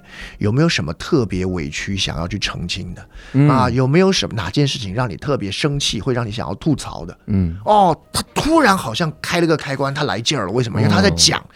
说当时他们当地的那些什么经销商啊，有人怀疑他的城的注水啊啊，然后滔滔不绝讲这件事情，解释了这件事情，然后说这些人实在太糟糕了，我的城市怎样怎样怎样的，他们那时候又怎样怎样，我能够不这样这样吗？我能够大概如何就讲一讲讲四十分钟，嚯！讲完了以后，他自己都吓到，我们还没吓，他自己吓到说哇塞，我这么能讲 啊！所以所以人很有趣，我所以我一直都很相信，没有人是没素材的，嗯，那那人。人大部分的时候，比如说他他，你说我这个人，我像我这样的人，什么叫做像你这样的人？你是什么样的人，对不对？你没有一个人优秀的人，对对，就是你是优秀的人，那有优秀的独特之处；，那些不优秀的人也有不优秀的独特之处。每一个人都有，每一个人都有。所以，我我我不相信人是没有素材的。那第二，那怎么样把这个素材找出？哎。就是像我们这个找这个角度一样，嗯，就是怎么找出他说 OK 值得分享的那一面，或者让你愿意分享的那一面，那这个其实是可以做到的。嗯，对，然后当他那一段讲了四十分钟的时候，他根本就不需要用稿子。嗯，就比如说，你看我我自己也是，我我我们刚才我们在聊天的时候，我也没办法拿个稿子这边念，嗯，对不对？那比如说什么，我多半都找我的情绪点嘛。我一讲到口才，我跟你讲，我这超想吐槽这件事，嗯，对不对啊？一想到这个这个这个什么这个紧张，我跟你讲，我很有经验啊，因为一定都是把自己的经验、把观念把它分享出来，嗯，啊，这才对。写成稿子反而就死掉了。对对对对对。那我在这儿就不禁要给大家打一个广告，也其实也不叫广告，因为我觉得广告这个东西啊，你至少你你得花钱买一个产品才叫广告。如果一个东西是免费的，它不叫广告，叫通知。通知，给他给他发一告示，发一告。就是因为我其实之前一直是关注表达学院的公众号，现在也在关注，就一直关注职中学长他们的课。我是一直想去上。但每次那个课呀，因为课不是说一分钟上完，一分钟搞定表达，就没有这种课。是，所以我我是很尴尬，时间很尴尬，所以我每次就心很痒痒。但是现在职中学长自己做了一个这种公开课。嗯。表相当于表达的公开课是这个东西有名字吗？这个课 表达表达公开课是吧？好像就这样叫啊。好，我们没有花太多力气在名字上。哎呀，要不花点力气吧？还是 这表达公开课？今天我们有一个特别特别神奇的事儿，就是这个公开课以前是收费的，嗯，但是呢，对咱们也是收费的。但你只要去报“无聊斋”这个名字，就是免费的。哦，相当于这期节目我们分两部分，上集是这儿，下集是这个零元的一个表达公开课，就是零元它就不能叫公开课，嗯。啊，就是一个演讲，演 洪志忠老师会有一一段话，就是他他有一集播客，然后放给是这样的，我也跟无聊斋的朋友们讲一声，是这样子，就是因为我的。正课啊，就是量很多啊，就是我们，因为我们平常在线下课啊，那些那些分量很多，那可能很多人可能没有办法精力，就是全部都上完，而且我也必须讲，我正课比较贵啊 啊，可是呢，因为我我也很希望我在教表达的过程当中，有一些我想科普的观念，嗯，有一些我想要传递的一些呃观点跟价值，嗯，然后我希望能够让更多的人能听到，所以我们那时候在做这门课的时候，我特别摘出了一个就是。初阶版就是给新手，如果你你对表达你你说我还不一定知道我自己有没有兴趣，也不知道自己是不是有这样的能力，那没问题，我做一个浅水区的初阶版，然后我们会在三天的直播课里啊，我每天跟大家就是讲就是讲其中的一课，我总共有三堂啊，那这三堂课里头。其实你刚才所得听到的这些就是困惑，比如说我会不会紧张，我适不适合表达，我需不需要表达，我能有没有这个能力？我认为这是一个很好的试水，嗯，因为我一直都认为，像刚才教主也讲，叫做我真的能够变成那样的人吗？其实。你不需要问自己这个问题，你可以来听其中一堂课啊。你听完的时候，你能忍住不听第二天的课，我我我算我输啊。就我因为我我跟我跟你讲，就是因为我的课的留存率非常高，就是基本上我听完第一天的课，然后第二天愿意继续来听的人九成。啊，对，那剩下的一层我们也知道，有时候交通上面会有一些 啊，他大概是被卡在公交上了啊，路上了。啊，无所谓无所谓，就是因为我能按照人都会有有有有一些生活安排啊，或者可能怎么样，可是我的留存率非常的高，嗯，那的原因就是因为我对我的课很有信心，我对我上的课更有信心。对对对，然后所以呃，其实有个很简单的方法，就是我一直都认为我的课是专门做给那些觉得自己内向、觉得我自己不需要表达、嗯觉得我可能不是这块料的人，嗯因为我希望，也许在这短短的一两天的课嗯的接触当中，我能够帮助你找到另一面。因为就像我前面讲的，我不觉得人是个固体。啊，嗯我不觉得人是一个定性的，就叫做我是个不会表达的人对。教主还是个不会说笑话的人对不对啊？就就就是他，就是他每个人都有一个这样的这个状态。我如果问年轻时的教主，他一定不会觉得自己我是一个能够在台上就是就是表表表演的展现的人我其实现在啊挺年轻的，啊。我怎么这人家学表达的人没没这没情商的？啊也可以但是我觉得很中肯。是吧？这个也虽然没是情商但是很客观千年王八万年龟，我们都年轻。什么玩意儿？我这这咋回事儿？这是对，可是我的意思是说，我我意思说就是说，我一直都我一我一直都觉得我自己的课是这样了，就是嗯我觉得我上一门课其实就是，也许这是一个机会，嗯就是我不希望我们每个人画地自限。对为什么？因为我常常会看我自己，我这讲的倒是我不开玩笑，我讲很认真，嗯就是因为我我人生其实是可以有另外一个完全不同的黄志忠的。嗯就是我当年的我，如果不去打辩论，嗯，我完全可以看到另一个黄志忠。嗯啊，那个人应该到现在都还不太爱讲话，对对都还默默的在生活。嗯然后，当然我不是说那样的生活不精彩，可是他永远不会知道他错过了什么。嗯对，那我会觉得既可惜又庆幸又惊险啊！嗯就是很多时候人的改变就在于那场辩论赛我有没有去打，嗯然后有没有发觉哇塞，原来我居然还可以改变，嗯原来我觉得还不同。孔子说一句话好，叫“君子不器”，嗯什么意思？器物的器，因为什么？那，器物一器只有一器之用嘛，对不对？嗯杯子就是当杯子用，桌子就是当桌子用。可是人不是东西啊，人不是器物啊。人不是说我是个不会讲话的人，那你又不是个杯子，杯子就是个装水的，你就是个不会讲话的。我们没有这样子被定性过。对对对，所以我我会希望，我会希望每我相信每一个老师了，嗯我相信每个教英文的老师、教 talk show 的老师、嗯教表达的老师，我觉得初心应该都是一样，就是也许我这是一个转机呢，也许我这是一个转口呢，嗯然后。我很，如果你们愿意来听我的这门课的话，啊，我会非常欢迎，然后我也会希望我能够给你们带来一些不同的东西。嗯对。然后你如果上课的第一句是“各位同学，大家好”，什么东西信念感就崩塌了。啊啊啊啊！真的是，我我我得跟各位说一下啊，这个这个，因为他公开课呢本来是九十九块钱，然后平时做活动是这个会便宜一些，但是咱们听是免费的，怎么免费呢？各位扫描我们简介里面，现在我们简介里面会有一个特特别大的二维码，然后我们加这个表达学院小助手，然后微信的二维码。跟他要输入三个字“无聊斋”就能免费听，这个时候就考验大家是不是听无聊斋听得久的了。啊，因为很多人会打成无聊宅，什么都就算打错了，没有人打无聊棋吗？无聊棋 手写吗？我们这个是用简体字的，手手写输入法吗？手写手写啊，对。对他如果简体字，他如果他如果打错了，咱们还是收他九块九啊，然后转给我 精神损失费，然后大家可以去吧。而且这个我得我得说一下这个课程。它其实时间是五天，嗯，因为前三天是职中老师直接来直播，然后后两天是教练直播，然后每天晚上八点开始，时间两个小时。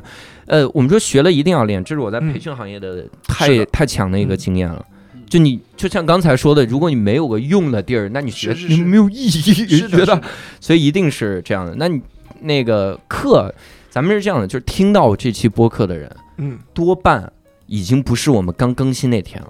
啊，比如说我们这期是我这期打算放到二零七零年，然后 黄老师刚才可说我们都算年哦，这个疫轻啊，情已经过了不久了过了很久了。哎呀，我们啊呃这个你听到的时候，其实不用担心，因为这个课每周都开，嗯，每周开次，所以相当于你你你去扫，然后他啊会把你拉进最近的一个课程里面。是的，是的但是说到这个啊，就是咱们就得像那种卖茅台那感啊觉。黄厂长这次来啊啊，咱们这这必须多留一些东西，卖卖茅台了，现在在卖茅台。我我其实啊，我我以前有一个习惯，嗯。就是我特别喜欢去问嗯。大家开课的时候，然后非常推荐、非常想分享给听众的一节课。嗯这个听众的一节课不是这个公开课里啊，啊。说我听想分享给各位那节课是第三节课，啊。对，大家一定要来，啊。不是公开课里的，而是就最后我们那个大的课程体系里面，啊。比如一节课分享给各位，如果非要挑一节，啊，挑一个不一样的东西，挑一节对，然后能否简介，别直中学长不用直接讲简单的不要简介啊。我的意思是不要直接讲出来，那哦，不直接讲到，就讲讲那那大概是在教什么。他大概是教啥？比如我我我其中有一门有有其中的内容有一堂课我很嗯喜欢，叫做教同听众啊，这教同学，我用同学好了，嗯教同学问出一个听众平常会忽略的问题。嗯啊，因为比如说我们自己在平常在演讲的时候，嗯哦，那如何让听众让跟着你的内容走，如何对你未来之后的内容保持好奇，保持啊、惊喜或期待？嗯那很大的原因是因为你提了一个问题，然后跟着他一起来解答这个问题，嗯而这个问题提的好不好就很重要。嗯那其中一个好问题的标准叫做你能不能问出一个他们其实平常会忽略的问题。嗯我自己有一个经验，我那时候听一个国外的一个作家演讲啊，他上来就问观众一个问题，叫做什么？叫做不幸福的秘诀是什么？哦啊，很有趣，因为大家都是在问幸福的秘诀是什么嘛。嗯他说不幸福的秘诀是什么？嗯啊，那很多人就会回答呀，啊，穷啊，嗯对不对啊？或者是或者是是是生病啊。嗯他说穷会有一些人也许会不幸，嗯生病也许会有，可是他不叫秘诀，因为他不能够保证你不幸，啊对不对？穷未必不幸嘛，对不对？嗯有人这个这安贫乐道很开心嘛那有人就算病，不要说病了，有人就算残，他仍然可以保持开心嘛。对嗯有没有什么东西是不幸福的秘诀？是只要这么做了之后，你保证一定绝对会让你不幸福？有没有？啊，底下人猜了几个没猜到啊。他说他他要今天的演讲主题就是跟大家分享不幸福的秘诀。哟然后他说这很有意思，因为大家都在问幸福的秘诀，可是幸福的秘诀你做不到嘛，嗯对不对？不一定能做到。可是其实你只要避开了不幸福，其实你就大概率的就已经很接近幸福了，对对对对不对？啊，所以那个演讲其实很很吸引我，当然后面它内容我就不讲了嘛，啊，那是一个演讲，所以他这是这这个就是讲的话，我们这播客是四个小时，对，所以这也是我在那天课程那天课程当中会教的，就是嗯提出一个让就是在观众射程范围之外的他的盲区的。避开它的预测机器的一个问题。我们什么叫预测机器？就是很多时候我们听人家讲话，你脑袋会有个预测机器打开，就是猜你接下来要讲什么。嗯比如说，你想想看，你如果上台啊，演讲的题目叫春天，我大概猜你，你看这个题目，我大概就能猜你大概要讲什么了。嗯如果有个人上来讲的讲题叫做“爸妈我爱你”，我完全猜肯定知道肯定知道他要讲什么了。接下来的作文是对这五个字儿的扩写，对对对，那这时候你一旦你的预测机器打开了，你这个演讲就不可能认真听，对，对不对？因为我我那种孝顺之道，我的听我听了名字我就已经知道内容了七七八八了，于是呢，我的脑袋就关掉一大半了，我就开始低头刷手机了。可是如果你上来是问我说。不幸福的秘诀，哦呦，糟糕，这个超出我的预测机器，对不对？哦我就会感兴趣。人是这样的，那我很喜欢。然后我中间会教同学啊几个技巧，让因为很多人都说那不对啊，人家能够这样讲，讲出别人的意料之外，是因为人家书读得多，绝对 不是，不是，不是，不是，在你既有的素材之下，只要你稍微调整一下切入的角度，就可以找到哦，我没有这样想过。的那个点。哦对，哎，这个这个有意思。啊。以后如果我教脱口秀，我上来就问冷场的秘诀是什么？那我得知道答案才行啊！我得回去想想答案想想答案，又成了那个了，可以可以又成了那，你们俩呀说的 不不冲突不冲突，光可以。可以可以。我得回去想想答案。但是这个这因为这个技巧很好，很好用啊，我自己也常用。那我我所以我我自己在上课就像回到我前面讲，嗯我教的是呈现内容的方式，我觉得这种方式会比 Z 字形的扫射全场啊嗯更容易吸引人。哇塞，这个这个太有逻辑了。而且我我我我得我得嗯问一下学生，啊就是你后面那个就是长线的那个课程，是那个课程是线下的还是线上？线下线上都有都有哦对对，对但公开课是线上，公开课是线上也，就是我们无需考虑交通工具的问题。是是是是是嗯是。，大家也有刚才的理由不攻自破。啊，所以我我所以我觉得啊，那天没有，不是我我觉得这样，交通工具有两种可能，一呃个是网络卡住了啊，第二个呢是可能被撞了，没有没有没有了没有没有没有，所以那你现在伤应该好了吧？开个手机吧。所以所以真的是推荐大家先去，可以先听公开课。啊，公开课，而且我大家可以理性的来想这个事儿。其实公开课就是试吃，相当于试吃的。然后后面的东西你觉得真的有用，然后理性的去购买，我觉得没有任何的问题。对，是这样的。感性的购买更好啊，这个我。然后希望 希望大家更多感性的购买。这个我要很认真，也跟同学啊，就是因为无聊斋的听众呢，其实我也来了好多次了啊，但这个也算是没见过面的老朋友了。嗯啊，所以我也跟大家讲一下，是这样，就是因为我的课不便宜。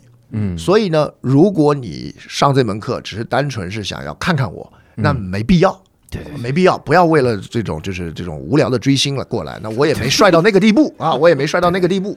黄老师以为别人看他是因为帅，对这个，那因为我有看过，就是小孩子啊，就他可能会特别说，哎，黄老师，我终于成为你的学生了，我又不用啊，对，然后哎呦。第二个，我也要稍微讲两句，就是我的课适合什么人，跟不适合什么人。啊？因为你这个，你你你你你需要去做判断。对，所以如果你说我现在的表达最主要的这个内容我都有了，嗯啊，我现在缺的就是 Z 字形的扫视全场啊，我缺的是外功的训练，真的也有啊。有些人可能需要一些正音的训练啊，啊啊啊啊啊，类似像这样的那音调的训练，那这个我的课头是不会有的。我里头不会有任何一段课程教你怎么发音、怎么站、怎么走，不会，因为我全部都会很专专注在怎么让你的内容感觉更有价值，怎么样提出你素材的价值。对，那那些有需求的找我，我给你开 十块钱教你如何做盘旋状 V 字形、V 字形，我已经记下。好，然后。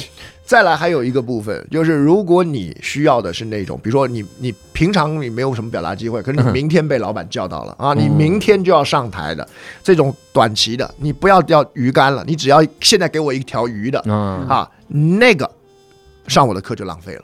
啊，那这个你去那个小红书或抖音上去找啊，如何在会议中讲一句话让老板印象深刻啊？这这个这个可能比较赶得及，对，因为我的目的就像我刚刚前面讲的，我的课程呢会希望能够借由表达我的输出，然后调整我们可以如何让自己想得更清楚、更广泛啊、更精准。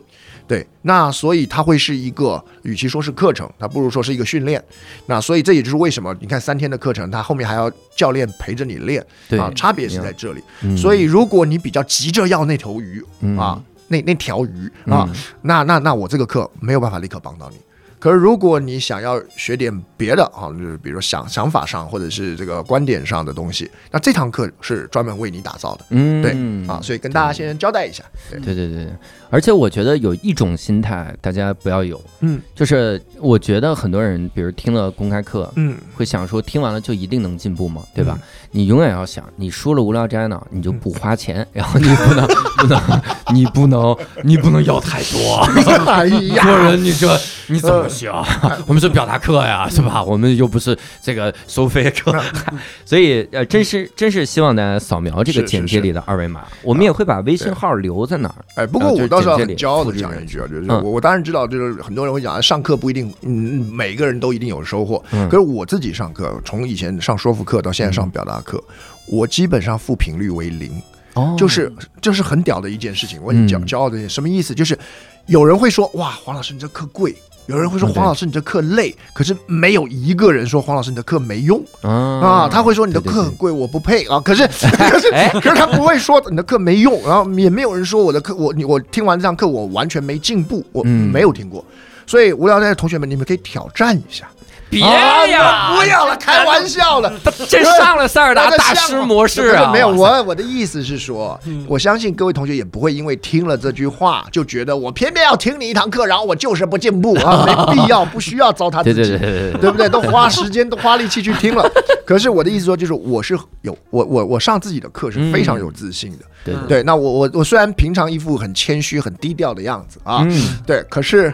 我上我的课，我是我是非常有自信，所以你们可以试，你们可以试试看，可以看体验一下，看你听完课之后，你会发觉哦，原来我还有一个不一样的面相。你说这个，我其实你想，平时我们录播课的时候啊，都感觉到收获特别多，就是跟直中学长录播课是是，都已经感觉到收获那么多。你说如果是正式的课，会是因为课？哎，我我我给你们分享一个看书的秘籍。好，怎么样？如何在看书时一鸣惊人？啊，是我一个我以前那个前领导，在新东方那个前领导，嗯他特别聪明，就智商非常高。嗯他帮就是帮当时的中学部，然后收入翻了好多番，然后什么各种制度都是他定的那种。嗯他给我们分享过一个他读什么书，嗯他不读。你比如，哎如果说你闲情雅致，说你最近读什么，可能读一些小说之类的。嗯但如果你问说你平时读什么书，能给我推荐一个书单吗？嗯哇，他推荐的书单没有一个人去照做，因为他推荐教材。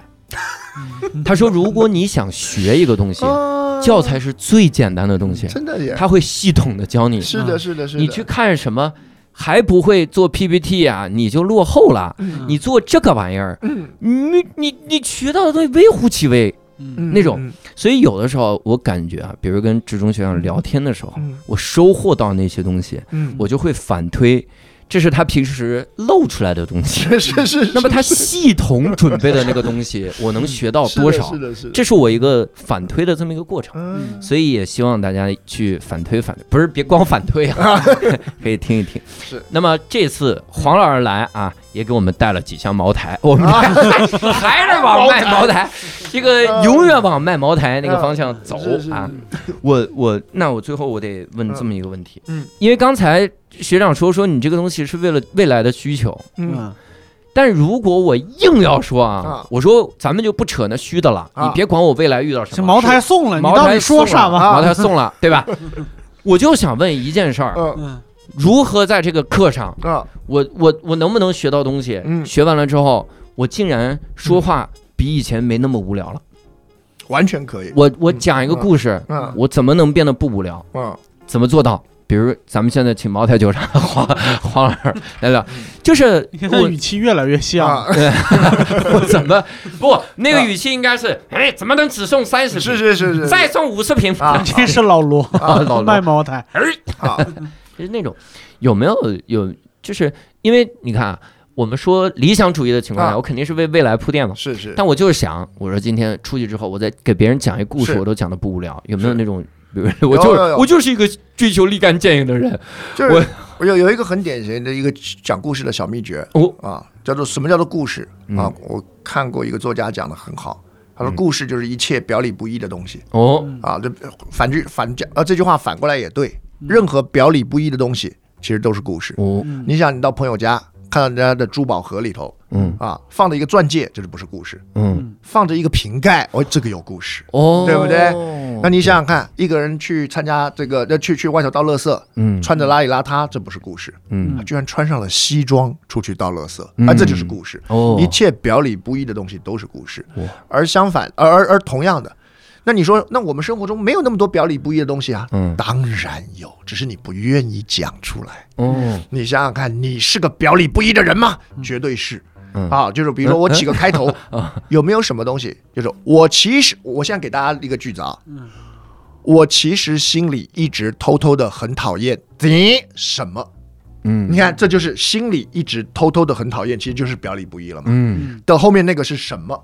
哦，你只要讲出来，这就已经是个故事了。你你们有没有？每个人一定都有。完了我其实心里一定偷偷的在讨厌一样东西我。填的都是人名儿，这可怎么？也可以，呃人名、事件、项目、地方，什么都可以 啊啊。可是你为什么要偷？因为这个故事的关键点在于偷偷的哦啊。你不喜欢吃香菜，谁都知道，这就不是故事。对对对对我一直偷偷的很讨厌一件事儿啊。你看，你讲出来就是故事。哦第二个叫做，比如说我再举个例子啊不不能第二个了，啊课就到这儿吧啊，。就到这儿了！可以可以，你看一个就够了，一个就够了啊。第二个，第二个，其实这句话反过来也一样。嗯嗯其实我一直偷偷的喜欢某达什么事。啊，因为这个，你看，很多人都会讲这个，我喜欢什么？我喜欢小狗，我讨厌香菜，这不是故事，嗯对不对？因为嗯我说过了，故事的重点在于表里不一，所以他就没有故事性嘛。就是跟刚才那个前面讲的一样，就是很多人讲就是 end end end 嗯啊，我喜欢吃，我喜欢小狗，所以我又怎样又怎样又怎样，这不是好烂的故事，流水账。对，我一直偷偷的讨厌什么，我一直偷偷的喜欢什么。我那时候在光是这个来分，我那时候在在公司里啊，跟那个同事玩这个游戏，其中有一个就讲。其实我一一我没有跟大家讲过，嗯。其实我特别喜欢闻那个油漆的味道。啊，你听得到吗？就是人家我我也喜欢闻那个，对，可是他觉得这样子会被，因为他每次只要这样做，人家就会说不健康，这个这很糟糕。而且重点是一个人很着迷的闻油漆，感觉怪怪对对，所以他说他一直很偷偷的很喜欢油漆的味道，所以呢，他甚至会去假装去看房，去看那个新房。哦，你听得懂吗？就是就就因为你他可以闻到油漆的味道。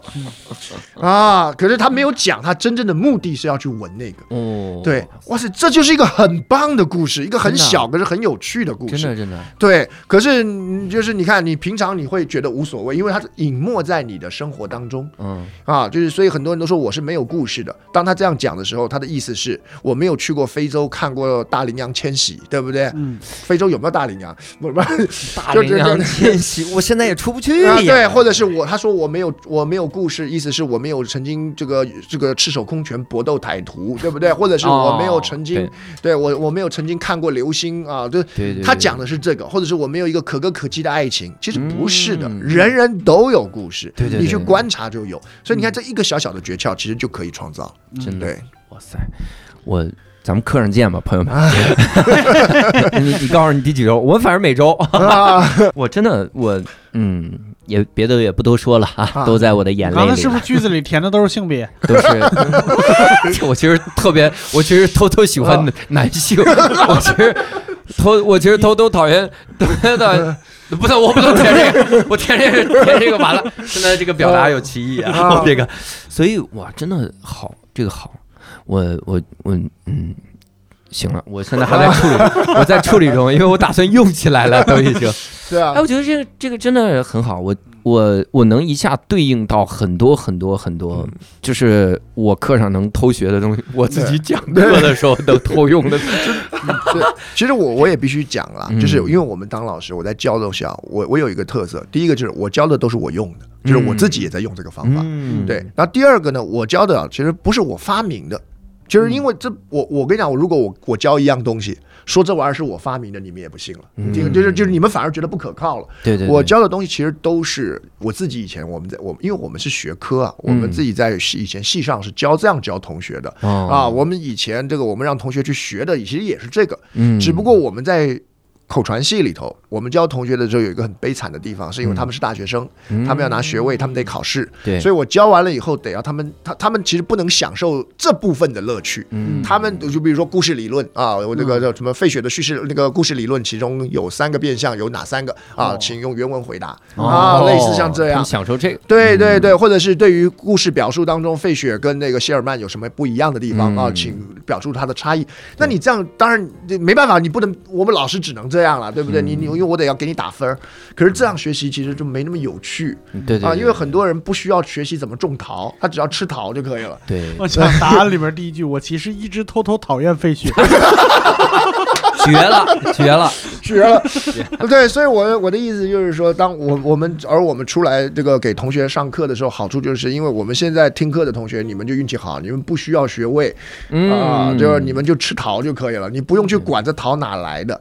那我也可以保证，我给各位的桃不是街头智慧啊，嗯。不是我憋在马桶上想出来的啊，就是都是系统性，他们人家在怎么训练的。对，这个真好啊！真的，各位，咱们课上见啊！然后到时候弹幕区咱们一起来打打招呼。哎呀，所以这次非常感谢学长哈，嗯然后也跟我们分享了很多，我都觉得这些应该收费的一个 一个内容，但我们仍然坚持免费啊！啊，不是我坚持免费，我还在这儿假装好人，我 学长他们坚持免费啊！是是是，然后嗯咱们可以在这个简介，然后搜这个二维码，或者我们会把那个微信号放在那儿，大家啊添加那个微信号也行，然后去加这个表达学院小助手，然后跟他说无聊斋，你最好看看咱们的。这个节目的题目啊，“无聊斋”三个字打不对，你真的你很难。那可能都小助手问问学长，啊呃，像这种坚持使用错别字的人，能能表达吗？这个写天聊斋的，对偏偏聊斋，呃，这个这个能表达，因为表达呢多半不需要书写，嗨，可以可以。口头表达练这个哈，啊，所以也希望各位能够去看看这个课程哈。那具体的上课信息其实也可以跟小助手是的，多交流，嗯。呃，到底哪天上课，然后比如说中间有一天你要去这个呃领诺贝尔奖，你该啊。耽误了课，你该怎么办啊？然后如果中间你需要领诺贝尔奖的话，黄志忠会飞过去给你讲一讲。啊这这这个这个太牛了这个这个太牛了 后所以希望大家，呃，希望大家能够点开我们的简介，看看这个小助手的二维码，反正报无聊斋免费听哈，所以希望各位多去听一听。那再次感谢志忠学长给我们带来这么精彩的呃上半节啊，我们下半节在下半节就是公开课，直播上见啊，直播上见啊。那也感谢各位的收听，那我们下期再会，拜拜，拜拜，谢谢教主，谢谢六兽，谢谢大家。我其实一直讨厌教主偷偷，嗯，我其实一直喜欢偷偷点开简介，我其实一直偷偷的偷东西，那是得是得偷偷，是得偷。